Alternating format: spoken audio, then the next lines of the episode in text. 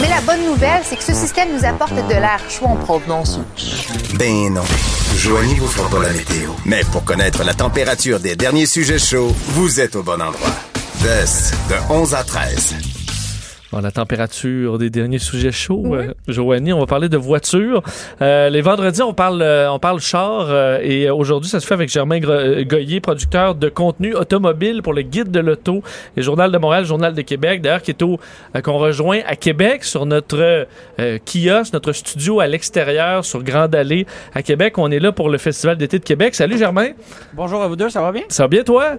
Très très bien, merci. Il fait beau en tout cas à Québec. Ben c'est ça, on a très hâte d'aller euh, d'a- d'aller te rejoindre la semaine prochaine sur place. D'un, comment ça, ça- se passe à l'extérieur alors que le festival d'été de Québec bat son plein? Ben hier, en tout cas, il y avait du monde sur les plaines, ça, il n'y a pas de doute. Je sais, je sais pas qui était, qui, qui était à l'affiche, mais euh, il y avait beaucoup de spectateurs qui étaient là, beaucoup de gens dans les rues, sur les terrasses. Franchement, c'est pas l'ambiance qui manque ici. C'était Corey Hart et euh, même s'il était au festival de Vidéotron, il y a Ah, mais quelques... c'est pour ça que tout le monde avait ses lunettes de soleil euh, en soirée. Ah. c'est ça la, la- la réponse. Euh, Germain, on parle, ben justement, euh, euh, on, on parle de voitures un petit peu vintage comme Corey Hart parce qu'on commence en parlant de la Corvette, Euh, la dernière Corvette euh, qui euh, a fait à moteur avant. Oui, qui exactement. bat un là. record à l'encan. On, part pas en peur parce que, euh, rassurez-vous, il y aura d'autres Corvettes. Mais là, euh, Chevrolet euh, va dévoiler là, dans quelques jours la huitième génération de la Corvette. Et ben, comme on, veut souligner la fin de la septième, donc l'actuelle qui est là depuis 2014, et on ferme quand même un, certain chapitre parce que la, prochaine Corvette en fait n'aura pas le moteur le moteur à l'avant avec les roues motrices à l'arrière donc une configuration qui était très très très traditionnelle donc euh, donc on ferme un peu ce, ce chapitre là et elle a été vendue à l'encan tenez-vous bien pour 2,7 millions de dollars américains Fait que ça représente quand même 3,5 millions de dollars canadiens Mais, tout ça, euh, mais- pour une, tout- ouais, tout c'est ça ça. pour une voiture qui, euh, quand on se présente dans un concessionnaire, on peut en obtenir une pour un peu plus de 100 000 dollars. C'est ça. parce que Donc, là, euh, l'intérêt, euh, Germain, c'était juste d'avoir le dernier modèle Exactement. à moteur avant. Et ce qui est quand même Ouais. un peu euh, ironique dans toute cette histoire, c'est que euh, la voiture qui était sur euh, sur, sur euh, le bloc de l'enchère, donc celle qu'on a vue défiler, ben c'est pas la dernière parce qu'elle a pas encore été produite cette dernière Corvette là. Ça va être un peu plus tard euh, cet automne, en, en septembre, si je me trompe pas. Donc c'était une copie de de de, de la véritable dernière. Mais rassurez-vous, celui qui a payé le, le gros montant, lui va Il va avoir la vraie dernière. véritable. Oui, oui, oui. Mais le- les, les Corvettes, en général, Germain, est-ce que ça se vend beaucoup? Euh, est-ce que c'est un modèle qui est en... Disons, qui, qui, hum, qui soulève peu d'intérêt de nos jours? Ça, on n'en En voit pas fait, beaucoup. Non, on n'en voit pas beaucoup, mais euh, ce qui est intéressant, c'est que le, le Ch- Chevrolet en ce moment, euh, avec la Corvette, plaît à une certaine clientèle, entre guillemets, de baby boomer. Donc, euh, tu sais, des gens euh, retraités en moyen, finan en, de- en moyen financièrement et euh, qui veulent se, se payer une belle voiture pour l'été. Et euh, mais je pense que chez Chevrolet, on, on se dit ben, que cette clientèle-là, malheureusement, elle n'est pas éternelle. Donc, il va falloir aller euh, charmer un peu plus, euh, un peu plus les jeunes, chose qui est pas toujours facile. Mais est-ce que c'est quand même dans les modèles... euh, ben, je Pour vrai, le rapport qualité-prix de cette voiture-là, c'est franchement intéressant. Parce qu'on a des Vraiment. performances dignes de voitures qui, de quoi, des Lamborghini ou des Ferrari. En termes d'accélération, disons, euh, je comprends que c'est peut-être pas aussi raffiné, mais on place ça où?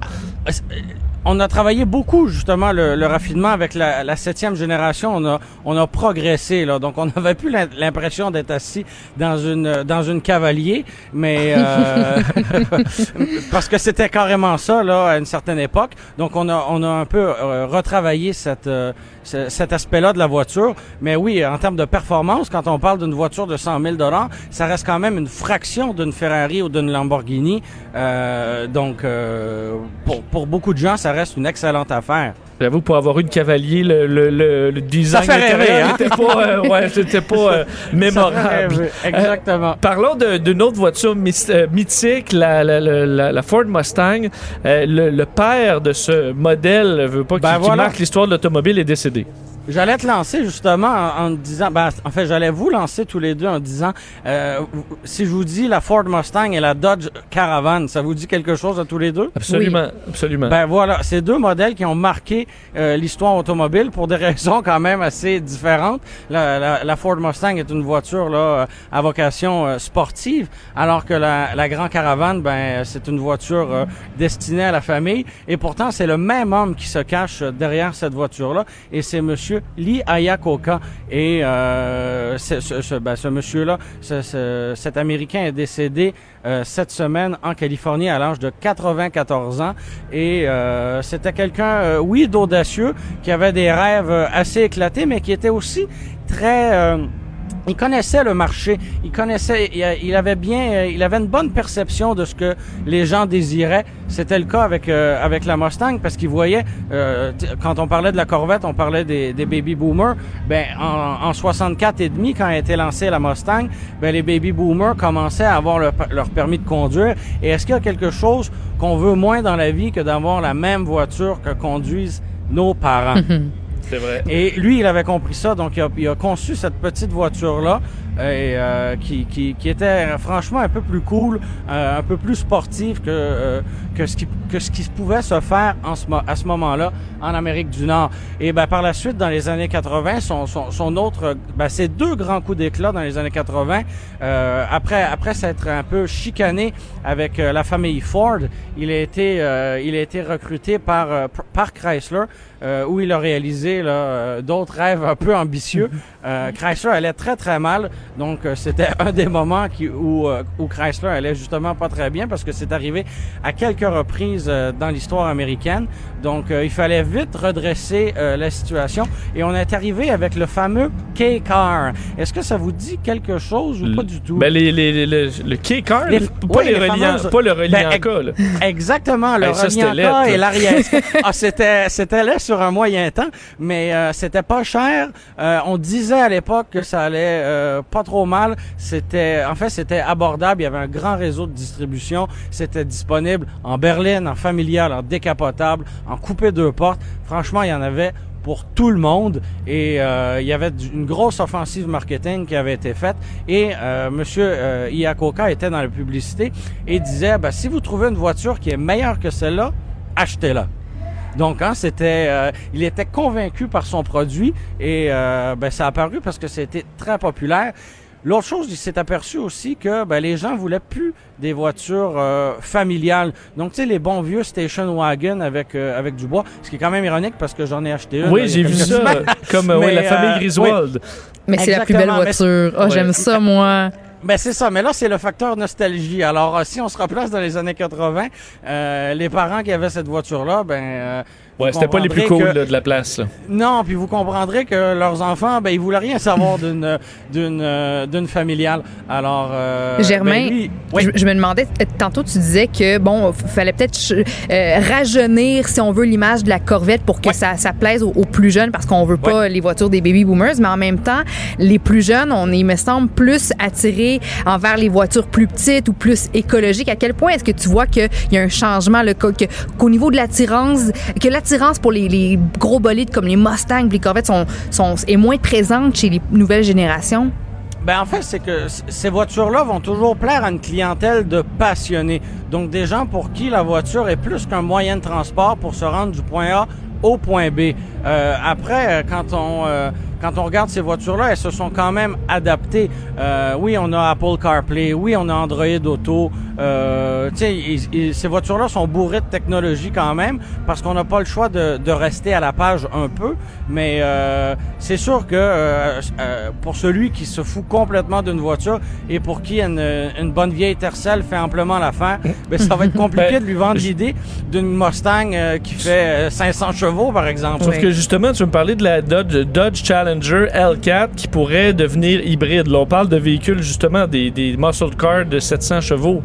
Oui, parce que euh, ben on disait tantôt en parlant de, de Monsieur Yakoka que euh, ben il avait redressé euh, l'entreprise et ben là on serait peut-être dû pour une bonne tape dans le dos ou une claque en pleine face chez Dodge parce que à part une mini fourgonnette qui est hybride rechargeable, la Chrysler Pacifica hybride, ben on n'a aucun autre modèle euh, de, de, ce type-là.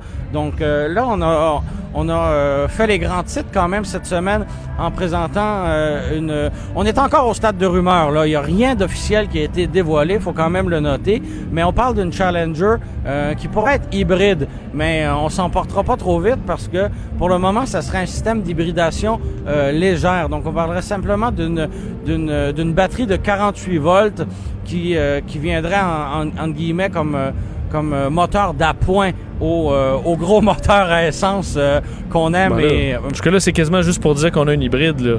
Ben voilà, c'est c'est du marketing. Bon. Donc, mais je trouvais quand même ça intéressant de, de, de dire euh, ne partons pas en peur. Là, chez Dodge, on n'a pas encore révolutionné quoi que ce soit. Là. Parlant de, de, marketing, est-ce que la Ford GT MK2 est un peu là-dedans? Il nous reste à peu près 30 secondes, une minute. Le, on parle d'une sportive. En fait, je veux dire, le Ford, Ford GT, je trouve ça super beau.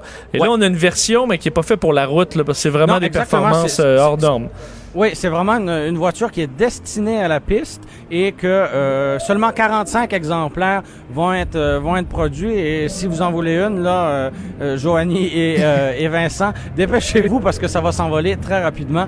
Donc, autrement dit, la, la voiture, par rapport à la version de rue, elle est plus légère de 90 kg, elle est plus puissante d'une cinquantaine de chevaux vapeur. le système de refroidissement a été revu. Vraiment, on est allé peaufiner certains détails et parce qu'il faut quand même justifier le prix qui, lui, est de 1,2 million de dollars. Oh, OK. Justement, j'ai un petit million à dépenser, là. Ouais, qui traînait hein, dans un CELI, là. C'est ça, mais on s'entend, mais en même temps, euh, rendu là, t'es pas mieux de t'acheter juste un, je sais pas, une formule atlantique ou un petit... Euh, ah, ben c'est, voiture de course. C'est une, euh, c'est un choix qui revient, euh, qui revient au pilote. Mais euh, je pense que pour certaines personnes, le plaisir de conduire une voiture qui se, qui se rapproche de celle qu'on pourrait conduire sur la rue, mais en version un peu plus poussée, ça peut être intéressant. Tu sais, c'est pas, hmm. c'est pas nécessairement tout le monde qui veut rouler en monoplace parce que bon, la, la conduite est quand même différente, faut le dire.